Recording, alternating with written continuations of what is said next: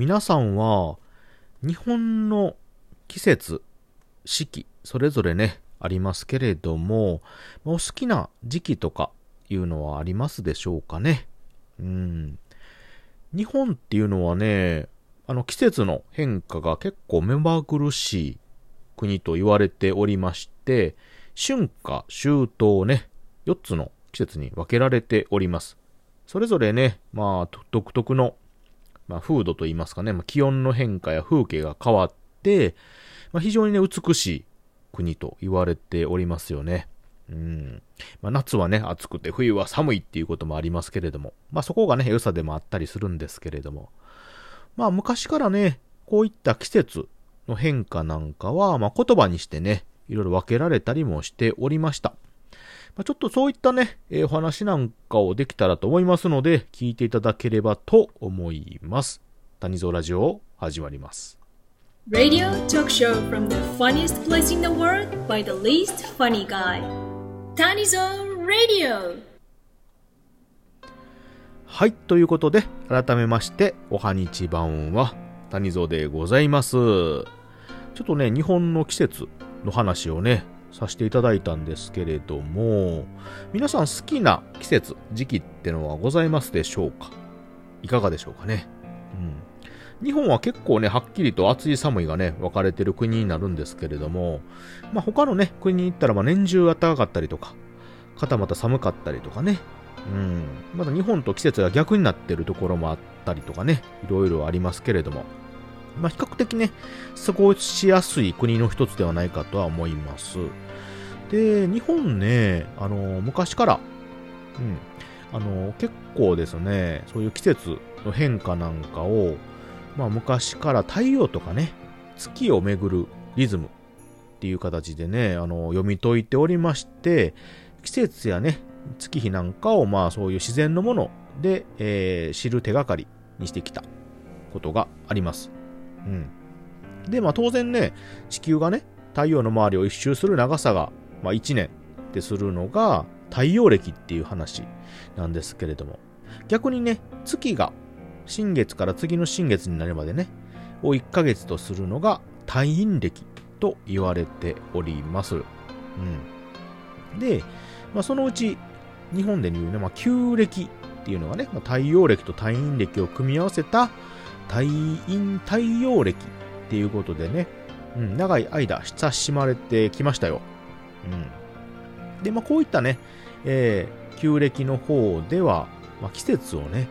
えーまあ、太陽暦の1年を4等分した、あの、春夏秋冬ですよね。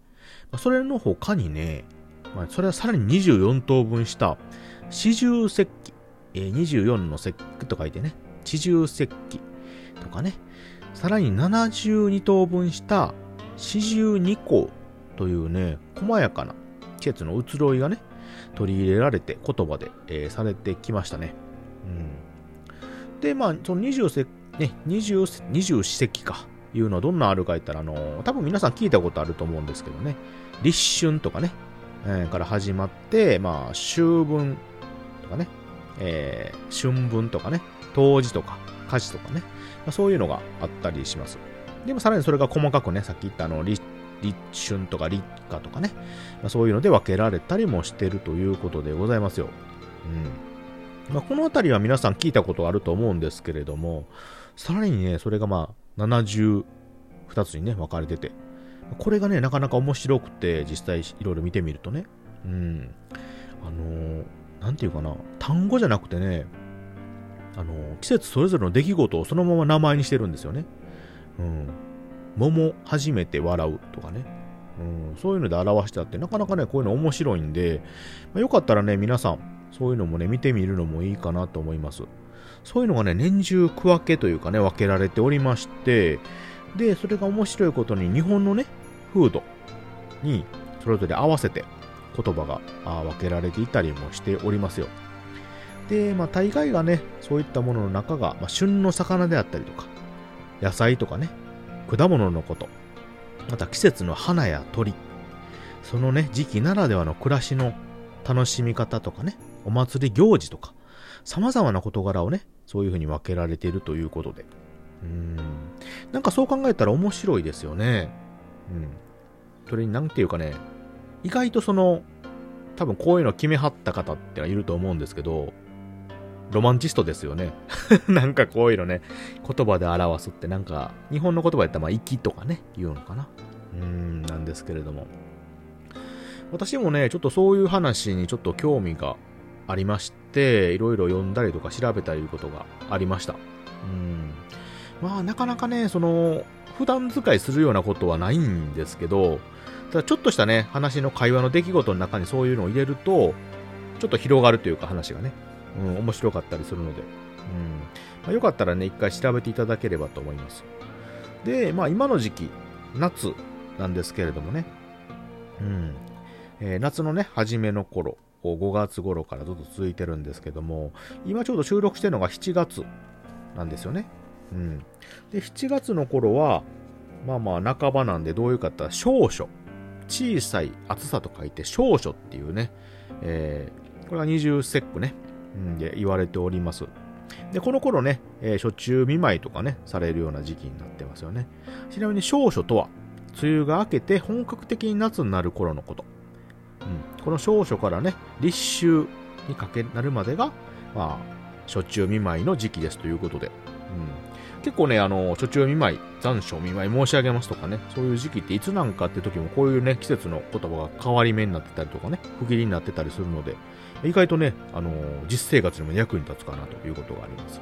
はい。うん、でちなみに今ね、7月の半ばなんですけれども、えーこれが、あなえー7月の半ばの頃で言うとね、あ、これか。高技習う。うん。何のことや分からへん。意味だけはね。高が技を、技術を習うっていう言葉になってますね。うん。これが、あさっき言った、あれですよね、七十二項うんになってるんですね。これ、どういう意味かっていうことなんですけども、これね、あのー、鷹がね、鷹のひなが飛び方を覚える頃、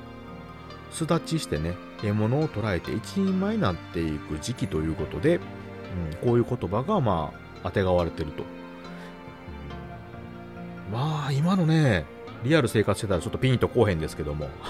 ね。うん。まあまあ、でもね、当時は、まあ、この鷹がね、いわゆる、まあ、一人前に育って技を覚える親がね、覚えさせて、で、巣立ちの時期になったら、この時期やなと。まあ、7月の半ば頃は、まあ、鷹がね、ひなが一人前になって、えー飛び立っていく頃やなっていうのを見て、多分ね、季節を感じてたと思うんですけども。いやー、ロマンチストですよね、意外とね、これ。今、なかなかこれ見て、で、これ見る機会すらないもんね。鷹をこう、ひながっていうね、リアル生活しとってね。うん。なんですけど、まあ、言葉で残ってるということでね。うん。これなかなかね、現実の時にその、挨拶ですね。あの、あ、こんにちはと。ああ、なかなか、ね、暑い時期になってきてますねと。夏もね、えー、仲間になってきまして、と。少々ですねって言ったら、おってちょっとこう、思うわけですよ。この人なかなか粋なこと言いますね、言ってね。うん。で、少々でね、こう話しとって、そうですね、高技習う時期でございますねって言ったら、おって思われるわけですよ、これで。そう。おって思うかなと思うんですけど、いやでも、知ってる人が来たらね、あ、この人なかなか、あの、粋なこと言いますねっていう形で。うん。で、まあ、わからない人でもね、え、それはどういうことなんですかって時にちょっと、いや、今日これはねって、まあ、季節の、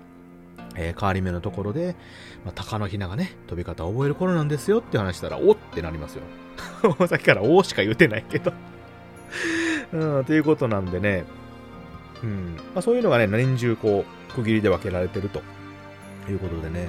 なかなかね、見たら面白いので、よかったらね、あの、一応皆さん調べてみていただくのもいいかなと思います。はい。で、まあ、機会があったらね、ちょっとこういうのも、私もね、ちょっと勉強がてらいろいろ見てるので、まあ、収録でね、それぞれ、この時期はっていうことでね、できたらと思いますのでね、えー一回またやってみたいと思います。はい。ということで、え本日はですね、まあ、日本の旧暦にね、絡んで、まあ、季節に関係するお話ででして、えーいわゆる四季とかね、あと二十四節気で、さらに72等分した72項というね、区切りがありますよというお話をさせていただきました。